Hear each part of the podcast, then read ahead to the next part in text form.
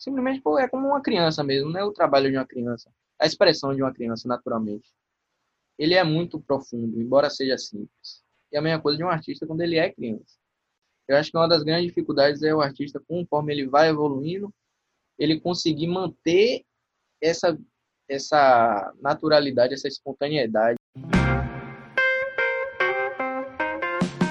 Começando mais um Arte Academia Podcast, um bate-papo sobre pintura e desenho acompanhado de histórias inspiradoras.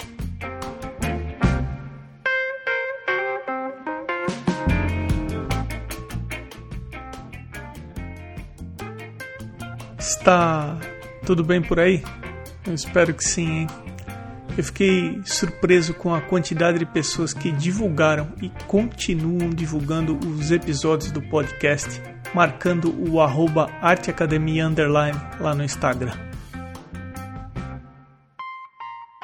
Isso ajuda e muito a ampliar o alcance desse podcast, fazendo com que mais pessoas que se interessam por arte passem a conhecer o Arte Academia.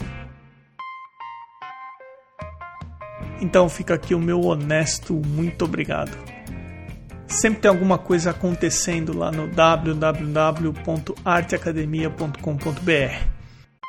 No momento, existe um trabalho de bastidores e está sendo feito um site totalmente novo. Então fica aqui aquele convite para você fazer uma visita e de quebra baixar gratuitamente o e-book sobre teoria das cores www.arteacademia.com.br. Vamos então para o nosso bate-papo com o gente boa Felipe Calheira. Ô Felipe, seja bem-vindo ao Arte Academia Podcast. Muito obrigado. Da onde é esse sotaque aí? Onde que você está, Felipe? Sotaque é engraçado, esse negócio de sotaque é engraçado, porque quem ouve quem fala meio que não, não sente, né, que fala com sotaque. Só quando você conversa com uma pessoa de outro lugar que você sente a diferença. Eu sou de Salvador e tem essa coisa bem marcada, eu me interesso muito sobre esse assunto de sotaque.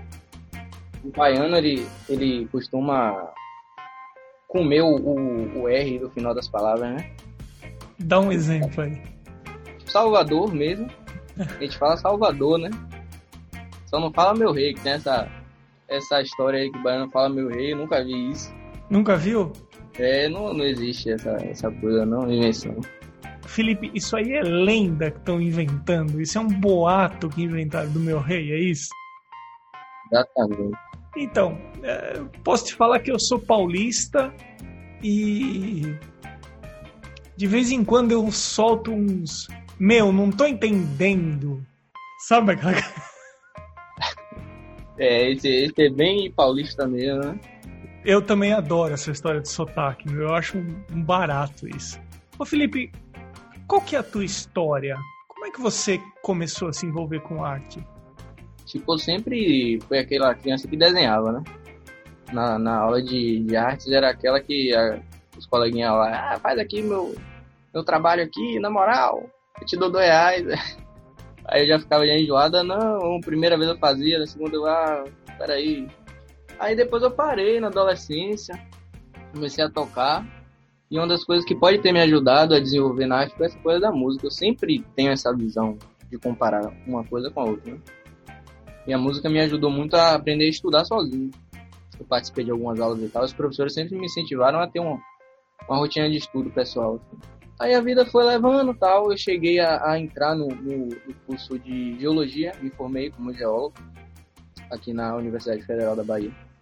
E durante o curso eu já tinha parado de desenhar desde a da infância tal, não tinha nenhum contato mais. Lá para 2013, mais ou menos, eu visitando um amigo meu, que os pais dele têm uma editora de livros. E aí eles têm um arsenal, né? aquele arsenal de livros na casa. Aí eu futucando lá, futucando. Quando eu vi, achei um livro da Beth Edwards, chamado Desenhando com o Lado Direito do Cérebro. É um clássico, né? É, esse livro é demais. Até hoje ele, ele sempre lembro desse livro. E aí eu fui lendo. Primeiro, ele tem uma introdução interessante que ele fala da parte meio que neurológica, né? Do processo do desenho, que é uma coisa simples.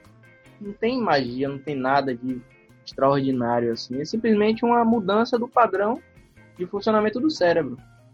Por exemplo, se a gente for explicar aqui de uma forma bem ampla, é, o cérebro tem dois hemisférios, o hemisfério esquerdo e o hemisfério direito. O hemisfério esquerdo está ligado ao pensamento mais analítico, né? Símbolos, matemática, linguagem em geral. E o lado direito, ele controla o lado mais da intuição, do movimento, do raciocínio que não é feito por meio de palavras, pode-se dizer assim, né? Por exemplo, quando você está dançando, eu mesmo não gosto muito de dançar, mas tomar um, uns dois vinhozinhos dá pra brincar um pouco. É quando você tá dançando, você não fica pensando, pô, agora eu vou mexer meu braço 30 graus para a direita e o meu quadril dois, um metro e meio para a esquerda. Se você for fazer isso, você vai ficar parecendo um espantalho lá, né?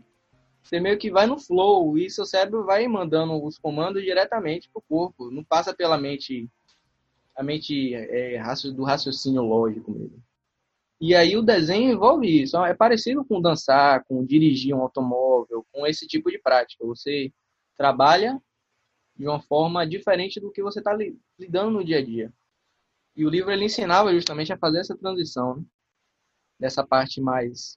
Porque tem essa questão que na sociedade da gente, em geral, talvez a sociedade ocidental tenha muito disso, que as crianças são treinadas muito para o lado racional, linguagem, matemática, e a galera atrofia esse lado do cérebro que está ligado a esse tipo de, de raciocínio. Então, o que acontece? As pessoas criam símbolos para as coisas que elas estão vendo. Isso é muito louco, eu acho isso sensacional.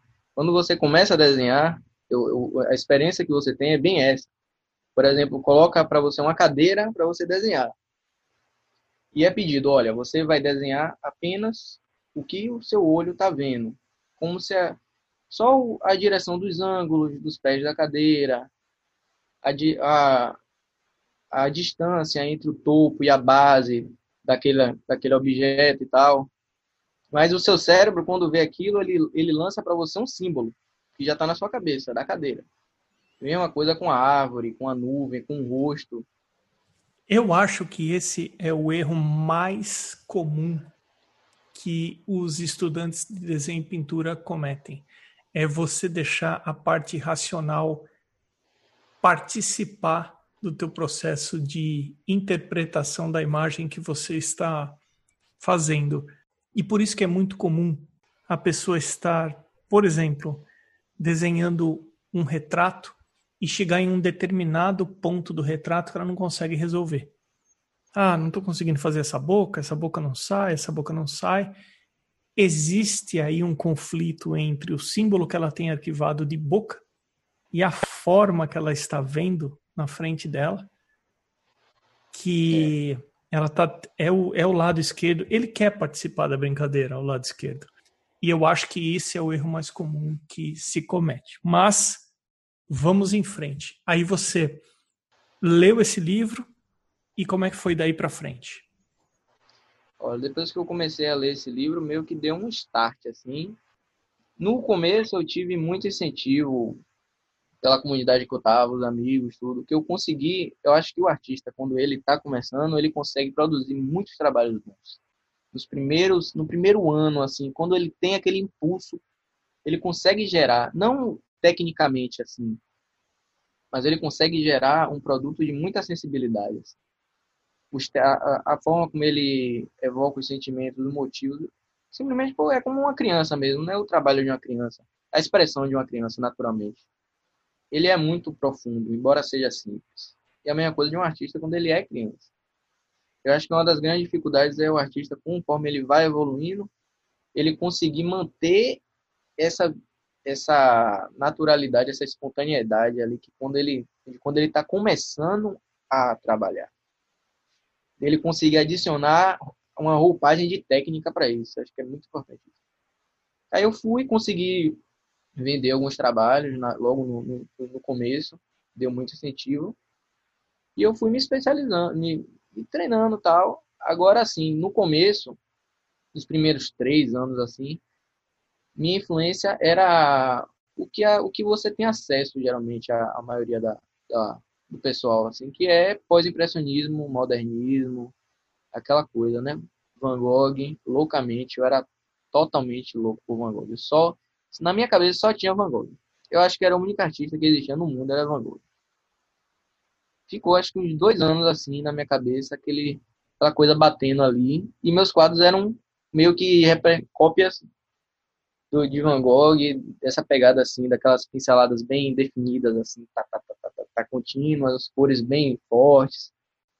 Fui desenvolvendo, assim, é, nessa onda, né, meio vaga, assim, meio que tem do, do pós-impressionismo modernismo, sem tanto apelo à parte técnica mesmo do desenho.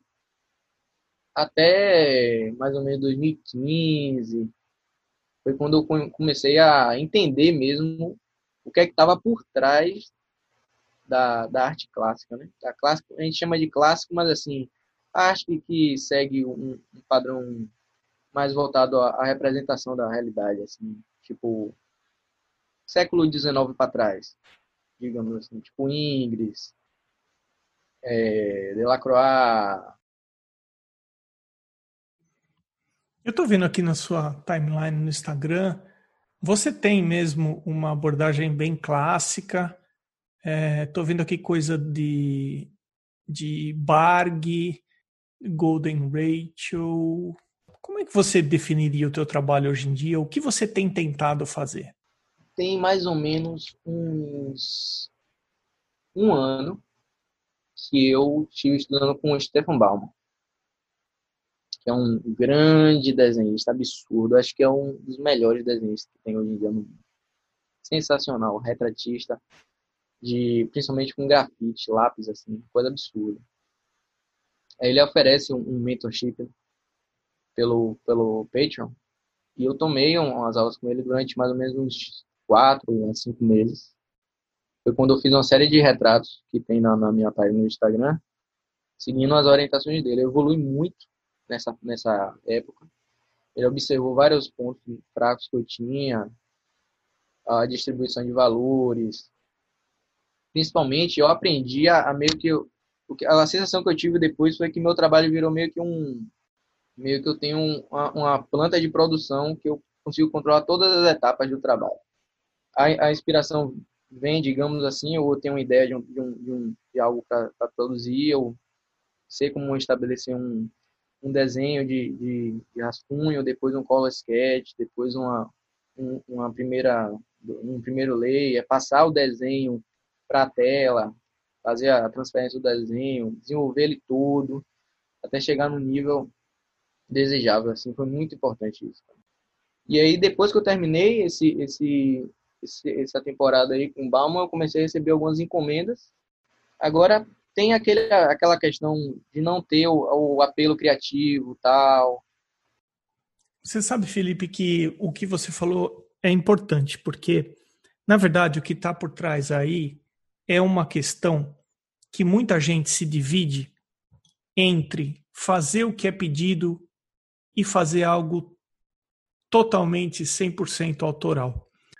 Uma vez eu tive a oportunidade de assistir uma conversa, um bate-papo de uma representante de uma das principais galerias de Los Angeles, a Arcadia Gallery, e ela foi lá falar e dar uma série de dicas para os artistas.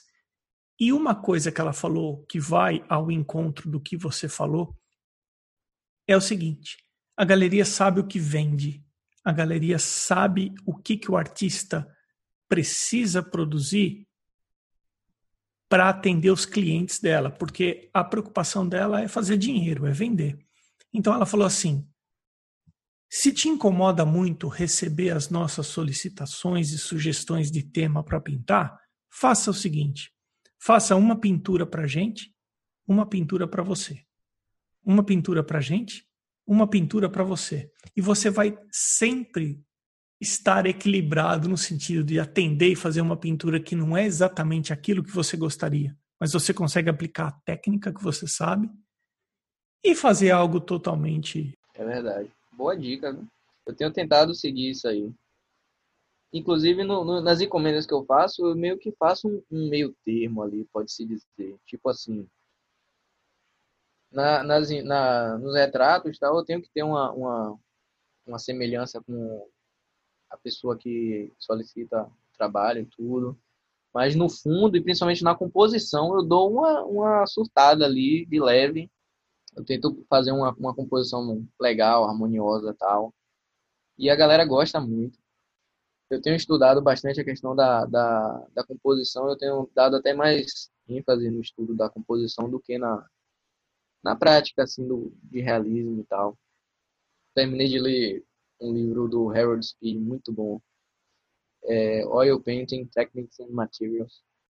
Ô Felipe, e aí você fez essa mentoria, você falou que o nível do teu trabalho cresceu, o nível do teu trabalho melhorou, e hoje em dia, aonde que você se sente confortável e aonde você acha que você precisa melhorar? Olha, hoje eu me sinto confortável no sentido da, do domínio da técnica, assim, da pintura.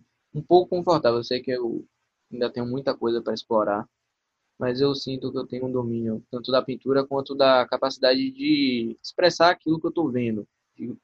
Digamos assim, eu consigo desenhar figura humana, eu tenho um certo conhecimento de anatomia.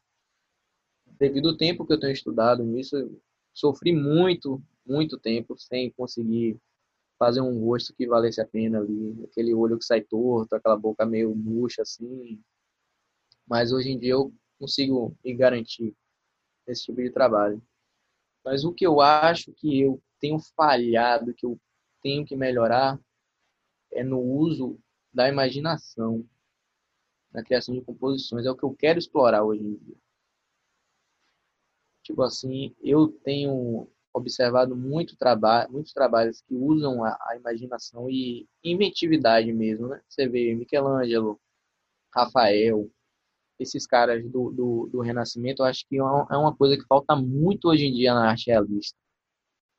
Porque é, teve-se o naturalismo no século XIX, aquela coisa do, dos pintores conseguirem expressar perfeitamente a realidade visível, só que acabou se perdendo um pouco daquela estrutura da composição do quadro, simples, daquela simplicidade que você tem quando você vê um Botticelli, por exemplo. Quando você vê um, um, uma arte do Renascimento, do Pré-Renascimento, que são pinturas que não têm tanta ligação com a realidade, embora sejam críveis, você consegue acreditar nelas, você consegue entender que são figuras humanas bem trabalhadas em espaços que você poderiam existir, mas existe todo um conceito estético em volta que parte da mente do, do, do, do artista e não do mundo visível na frente dele. E eu acho que isso falta muito hoje em dia. Acho que a galera quis resgatar o realismo da, da, da dessa coisa que ocorreu desde o do século XX, né? que foi o, crescimento da, dessas vanguardas, tal, modernismo, é, expressionismo, cubismo, tal, tal, tal. O, o realismo ele foi deixado de lado, todo mundo sabe essa questão. E a galera, não sei, de 70, 80, 90 para cá, vem crescendo mais esse tipo de, de, de trabalho, né? As, essas academias vêm colocando os alunos para ficar lá 70 horas desenhando a figura humana. Eu acho meio um exagero tal. E você tem hoje um naturalismo maravilhoso. Você tem vários pintores aí trabalhando com naturalismo, é, o Joshua LaRocque, principalmente americano, né? Deixa eu entender uma coisa aqui. Quando você fala que você está falhando na composição e fazer uma coisa um pouco mais elaborada, você está falhando na execução de criar isso ou você está falhando em não saber o que fazer? Eu estou falhando de não, tipo, arriscar, entendeu? Porque para você fazer um negócio desse, você tem que se colocar a perigo, meio que assim, porque você acaba é, meio que sacrificando um pouco da técnica. Né? A técnica do desenho, você acaba se, a, meio que se baseando muito no, na referência que você tem para aplicar o método, tudo, a, a técnica. E você, o, o desenhista, ele acaba meio que se tornando refém de um produto naturalista, digamos assim, um, um desenho bem feito, aquela coisa, nossa, como isso está perfeito, como está lindo, como está natural, realista. E às vezes você se colocar numa posição de você fazer algo que seja fora daquilo, meio que é um, é um, um sacrifício que você faz. Tal. Você acha que a gente pode interpretar isso como sair da zona de conforto? Com certeza. Com certeza, é isso aí mesmo. Então é você e os outros 99%. É. Porque é impressionante como a gente adquire segurança em fazer algumas coisas e o que nos impede de tentar algo. Eu acho que é o ego, viu, Felipe?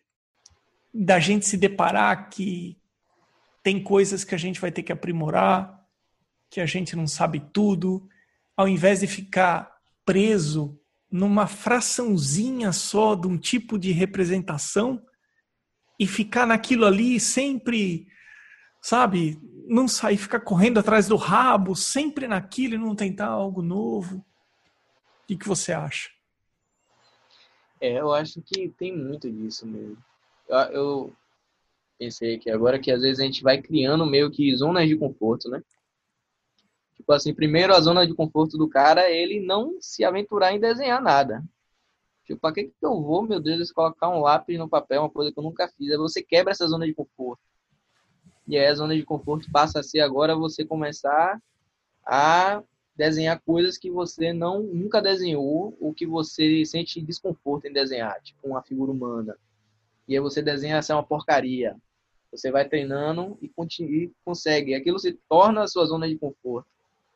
Então você está o tempo todo tendo que quebrar essa, esse limite ali, transpor, transpor. E é, é a própria história, é a vida, né? É a vida mesmo, é a coisa do de você tá sempre tentando colocar ordem no mundo que está à sua volta ali.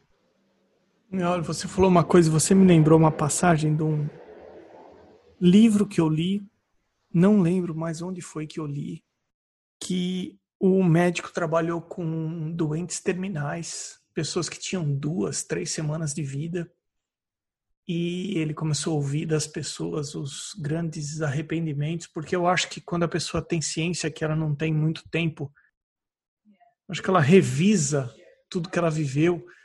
E eu lembro que as que os arrependimentos eles eram meio comuns entre as pessoas assim. Então era as pessoas reclamavam que elas nunca tinham vivido ao lado do grande amor da vida delas elas não tinham corrido mais riscos, elas deveriam ter se arriscado mais. E como faz muito tempo que eu li, eu confesso que a terceira parte eu não lembro. Depois surgiram outros livros nesse tema e que acabava sendo mais ou menos ah, os mesmos pontos, mas eu acho que se a gente passa uma vida meio que sempre fazendo o que é seguro, eu acho que lá na frente deve causar uma frustração. E isso acaba refletindo na nossa arte também, né?